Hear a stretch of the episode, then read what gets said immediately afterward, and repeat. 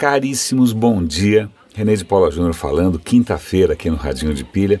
Uma das propostas iniciais do Radinho sempre foi é, chamar atenção para assuntos que normalmente a gente é, não segue, né? Porque, querendo ou não, mas na maior parte das vezes querendo, a gente cria para nós mesmos bolhas, né? Bolhas. Eu não quero saber disso, eu não quero saber daquilo. Meu assunto de predileção é esse ou aquele. E a gente acaba não se expondo a algumas novidades ou notícias que vêm de outras áreas. Então, o radinho tem sido um exercício é, diário, não sei se, né, se tem feito sentido para vocês ou não, de tentar chamar a atenção. Nossa, minha garganta está me falhando um pouco aqui para assuntos e para temas que, por mais transformadores que sejam, muitas vezes não, não chamam a atenção da mídia. Esse que eu quero comentar hoje chamou a atenção, sim, acho que alguns jornais noticiaram, e, e ele tem a ver com é, um, um tópico que eu venho é, tocando, abordando sistematicamente, que é a questão de medicina, de genética e de bactérias resistentes, de né, como é que você aumenta a efetividade, é, ou como é que você combate melhor doenças tal. A questão é a seguinte, como eu já falei muitas vezes aqui, por uma razão simples, que é evolução, né, o darwinismo, as bactérias estavam dando um banho na gente. Né? A gente tinha descoberto a penicilina lá no século passado, a penicilina foi um grande avanço contra as bactérias, mas, cara, a bactéria não tem mais o que fazer a não ser que se reproduzir fazer estrago, isso quer dizer, as bactérias, é, é, as bactérias que são nocivas para a gente. Grande parte das bactérias a gente aprendeu a conviver e são benéficas, mas de qualquer maneira, vamos pensar nos patogênicos, vamos chamar assim. As bactérias patogênicas que causam doenças, é, elas estavam evoluindo mais rapidamente do que a gente conseguia é, se preparar. Ainda mais porque a indústria farmacêutica é uma indústria e ela normalmente foca os seus esforços, o seu investimento naquilo que é mais lucrativo. Né? E ninguém estava investindo em antibióticos faz um tempão. A pesquisa tinha meio que parado e a gente estava chegando numa situação desesperadora. Mas felizmente um grupo de pesquisadores conseguiu pegar um antibiótico que já era potente, que é a vancomicina, e conseguiu fazer através de cara química avançadíssima, genética avançadíssima, diabo 4, química, basicamente química conseguiu criar uma, uma, uma variação da, da vancomicina que é 25 mil vezes mais potente do que a original.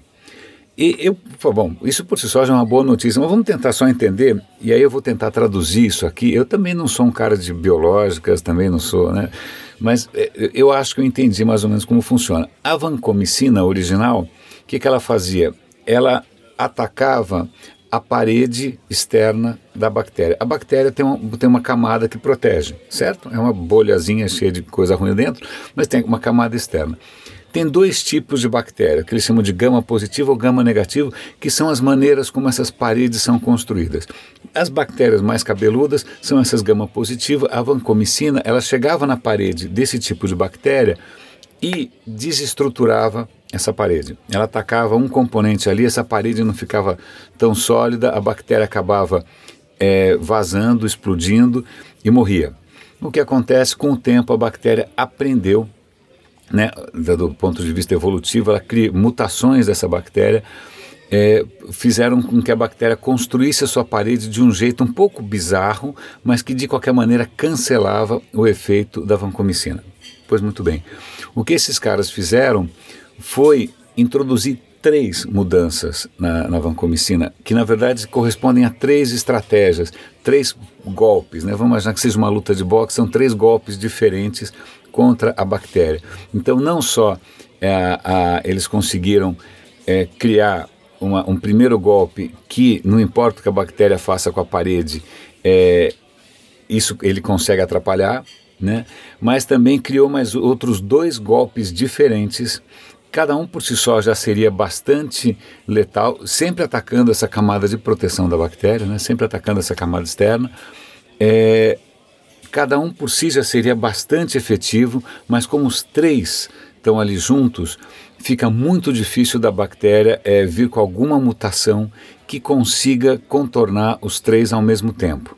Né? É, mesmo é, a primeira mudança com relação àquela estratégia de atacar a parede, é, a, a, nova estratégia já dificulta bastante a, a, o trabalho da, da bactéria de, de, alguma mutação transformadora, tal, já, mas três é letal. Então, para dar um exemplo, eles pegaram é, uma, uma, as bactérias sem nenhum tipo de. não estavam sabendo de nada, né, bactérias que ainda não sabiam da novidade, e submeteram a um desses golpes só. Aí o que acontece? Depois de 50 gerações de bactérias, e convenhamos, 50 gerações de bactérias não demora mil anos, é uma coisa rápida é, você, elas já começaram a desenvolver um, um pouco de reação, então você precisava de uma dose 128 vezes maior. Veja só, a coisa é exponencial, né? Evolução exponencial. O que acontece? Na hora que você joga as três é, estratégias ao mesmo tempo, depois de 50 gerações, você só precisava de uma dose quatro vezes maior. Isso quer dizer que essa nova droga vai ser é, resistente a qualquer tipo de evolução da bactéria? Não, 100% não, mas simplesmente torna muito mais difícil a, a vida da bactéria e por enquanto a gente tem alguma coisa para comemorar, porque a coisa estava ficando muito preocupante. Pô, quase o episódio inteiro falando do, do raio do remédio, mas eu espero que isso tenha feito sentido, porque isso sim tem impacto nas vidas humanas. E falando em impacto, isso é uma coisa curiosa. Ontem estava conversando com uma conhecida minha que ela está pesquisando sobre trabalho remoto, como trabalhar de casa versus trabalhar no escritório. E eu confessei: olha, por mais que trabalho remoto facilite a minha vida, hoje eu trabalho basicamente com, com consultores gringos que estão espalhados pelo mundo, então 99% do tempo a gente está fazendo videoconferência usando Zoom ou Uber Conference, usando Slack, usando ferramentas de trabalho remoto. É, embora isso faça parte do meu dia a dia, não é que é um freela nem nada, não é que é um bico que eu faço à noite, eu sinto falta né, de, do convívio de escritório, de empresa. Eu gosto de trabalhar com bastante gente. Eu gosto de sair de casa. Tem gente que gosta de ficar de pijama em casa. Então, é, eu achei aqui um artigo que saiu hoje, na verdade, é um testemunhal, não é nada muito científico, mas é de uma trabalhadora é, autônoma, acho que ela escreve e ela tinha um escritório em casa. Falou, pô, então tá ótimo, não pega o trânsito, né? Posso ficar de pijama tal. Mas aí ela conta que a melhor coisa que ela fez, e talvez isso me inspire, foi contratar, é, é, alugar um escritóriozinho, ir para um coworking qualquer. Simplesmente por alguns fatores. Primeiro, você sai de casa porque em casa tem jardineiro, faxineira, é, gato, cachorro, sei lá. Felizmente não tenho nem gato nem cachorro, mas é, tem muita distração. Segundo, porque você acaba ficando meio bicho do mato, porque você não interage tanto com as pessoas.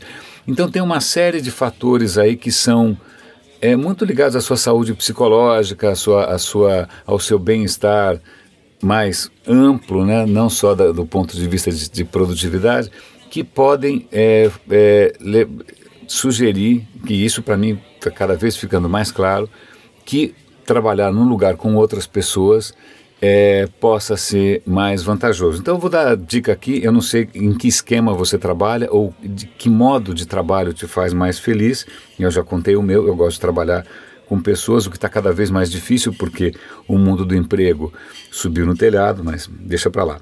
E agora só para a gente concluir, é, mas leia um artigo, o artigo até que é bacaninha.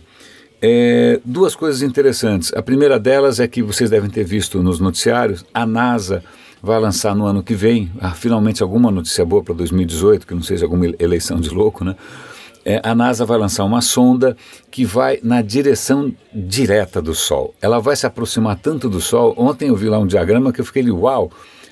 Imagina, o que, que tem perto do Sol? Mercúrio. Né? Mercúrio fica uns 30 e poucos milhões de quilômetros do Sol certo? Está lá torrando, que nem, né? nem sei o que, está esturricando lá 32 milhões de quilômetros do Sol. Essa espaçonave, essa sonda, ela vai chegar a 6 milhões de quilômetros, 6 ou 7. Ou seja, ela vai chegar muito perto. Né? Como é que ela vai aguentar? Eu não tenho a menor ideia.